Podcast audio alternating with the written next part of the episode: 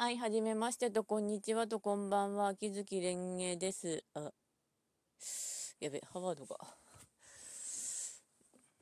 今は文豪とアルケミストの一挙放送をぼちぼち見ながら、文丸回してましたけど、どうしよう。どうしようっていうか、あの、ハワードさんをレベル鍛えようと思って最終面ぶち込んだら、膠着状態で帰ってきた。うん。ごめんね、ハワード。えっ、ー、と、レベル45ぐらいの文豪を連れてくよ。うん。というわけで、そんなこんなではありますが、寝るまでが金、木曜日ルールで、さ夜中に1回収録したやつがあるので、これが普通の金曜日のやつですね。うん。それでいいんじゃない、いいんじゃないかとか、まあ、大雑把だけどやっていければいいかなっていうか、これ自体が、喋ることでストレス解消していければいいかなっていう感じなので、なんか、音読にしろ何にしろ、あの、それでストレスが飛ぶとか、ある程度減らせるらしいですからね。文ある、えー、45の無知が、えー、中里行ってみるかな。うん、絶対こんなのドイル入れたらやばい。よし。今日ですが、まあ普通にあの、蒸し暑いのか寒いのかわからない季節の中で仕事は終わりました。無事に。とりあえずはまあ、いろいろ用事を済ませたんですけど、ぐだぐだっと雑談するとしたら、あの、布マスクどこ置いたかなっていうのになるんですけど、昨日出かけて布マスクつけたんだけど、どこで外したのか覚えてないんだけど、洗ってないと思う。どこやったかな。うん、一回家帰ったか、車の中探してなかったら多分家のどのどこかだと思う。うん。えっと、え、みけ、えっと、そういえばあの、みけこ、飼い猫の一匹なんですけど、ちょっと首輪が、妙なことになってんな、これ。あの、ちょうど、ゆるゆるにつけちゃった線もあるんですけど、今日見たら、首輪が外れてて、どこ行ったかなってなりつつ、一応また新しく首輪は締めたんだけど、なんか微妙な感じだから、後で母さん家に来たら、またつけてもらおうかなと思うんですけど、うん、妙な感じになってる。なんかぶっかぶっかでなんかカオスな感じ。で文あるアニメはちなみにあの作太郎と再生が一緒に歩いてる感じです。再生の記念館に行かなかったんだよな前の時。あのー石川県の室生再生記念館なんですけど、あの、金沢にはあの、泉鏡花と徳田修正の記念館もあるんだけど、室生再生だけ反対方向にあるんですよね。だからすっげえ行きづらい。どこ行ったのって感じで。あの、だからあの、ちょうど展示があんまり変わってなかったから、そのままカットしたんですよね、前の時。鬼、うん。で、確かその次の話があの、カオスなあれのはずなんだけど。うん。文アルもでもなんとかアニメやってますね。なんとかつか。あの、コロナの影響で、だいぶすごいことになってるから。あの、本来なら確か6月に終わるはずなんだけど、それが今まで終わらない。今までつか終わらないとかコロナの影響で伸び伸びになって、なんとか7月での最初の方であの人間失格のアニメをやるっぽいんで、それでなんとか。ゲームの方も結構スケジュールずれてるはず。で、スケジュールで思い出したけど、刀剣乱舞の方が、あの、スケジュール出たんですね、7月の。それによると、えっ、ー、と、どこだ、はが、えっ、と、あと出た、出た、出た。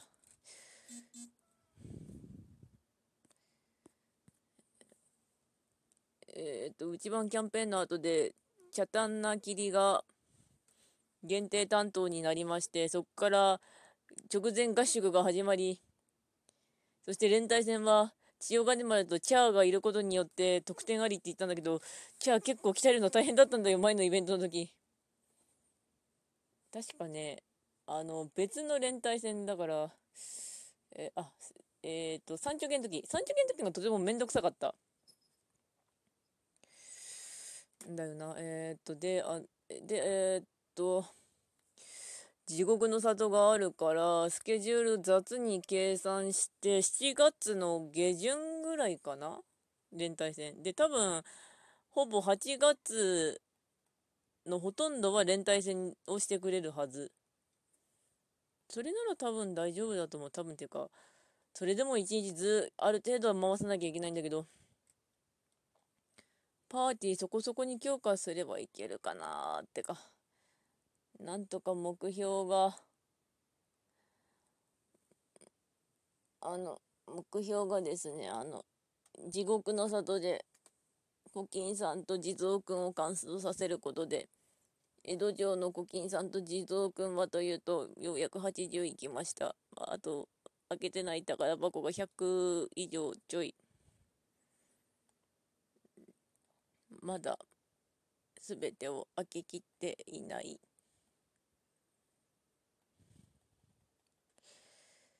いしょと。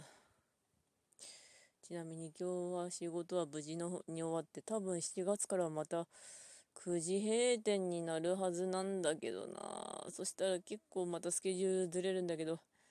というかそもそもあの、うちの仕事ってあの接客業ですけど、1月と2月が、あの、そのさっき言ったように8時閉店、店が8時閉店になるので、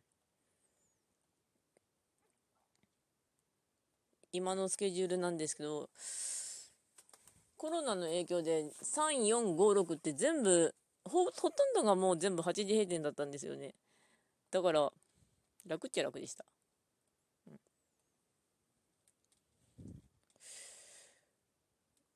で、このスケジュールに体が慣れきっちゃってるっていうのかな。うん。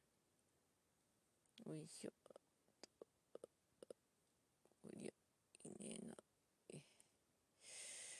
えお、来た。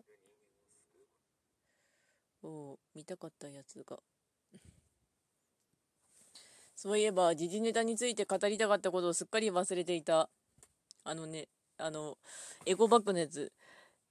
エコバッグが、7月からなんだけど、あの、袋がほぼ9割方の店で軒並み有料になっちゃうから、うちの店もそうだけど、とりあえずエコバッグ持ってこうねってことにはなったんですけど、エコバッグ VS 袋の方が落第受けなんですけど、いろいろあとにあの、エコバッグだったらちょっと洗えばよくないってなったんですけど、あの、ツイッターであったんです。あの、エコバッグの中にめちゃくちゃゴッキがいたみたいなやつのノリで。それであの、どっかのツイートで、エコバッグなんてあの、普通にあの、物を移す時に洗わないとか、あの、気がつかないとかって言うんだけど、私は思った。あの、雑な人間も本当にあの、斜め上で雑だから、あの、開けないって。まあ、他の人もなんか、あそういうこと、あの、いや、あの、そういうよりめんどくさくて確認しないんじゃないかなって言ってたんだけど、そういうもんなんですよね。マジで確認しない。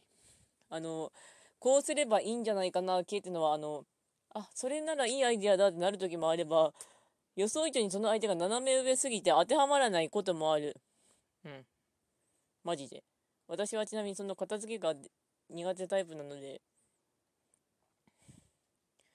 ダメなんです。その、エゴバッグより袋の方がいい派です。楽だしね。うん。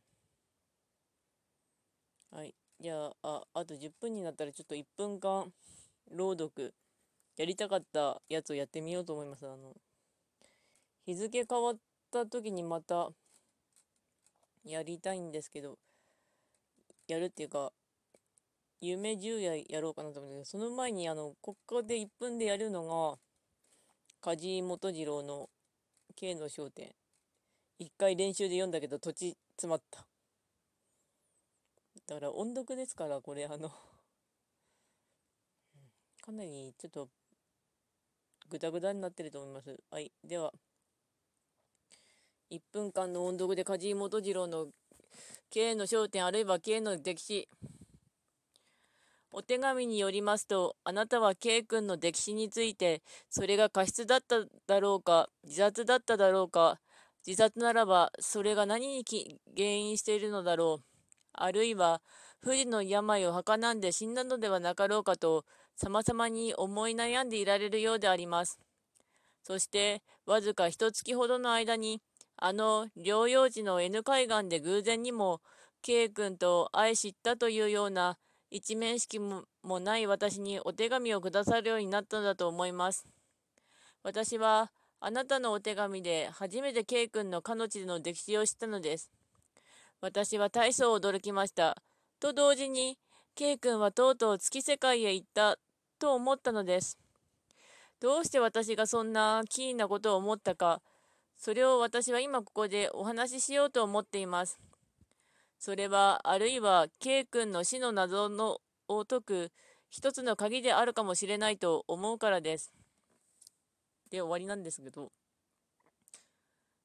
これが1分ちょっと。これ1分ずつで読んでいったらどれぐらいかかるのかやってみようかな。暇だし。一応今青空文庫開いてるんですけど、これで区切ってならある程度読めていけるので、うんそっ。か、これ終わったらとりあえず真剣やらなきゃな。真剣があの、新イベントで、今までのイベントの焼き直しじゃない新イベントなので、頑張ろうかなと思います。はい。はい。というわけで、そろそろ終わります。というわけで、ご視聴ありがとうって、また猫あれしてるし、ゴミ箱。では、また。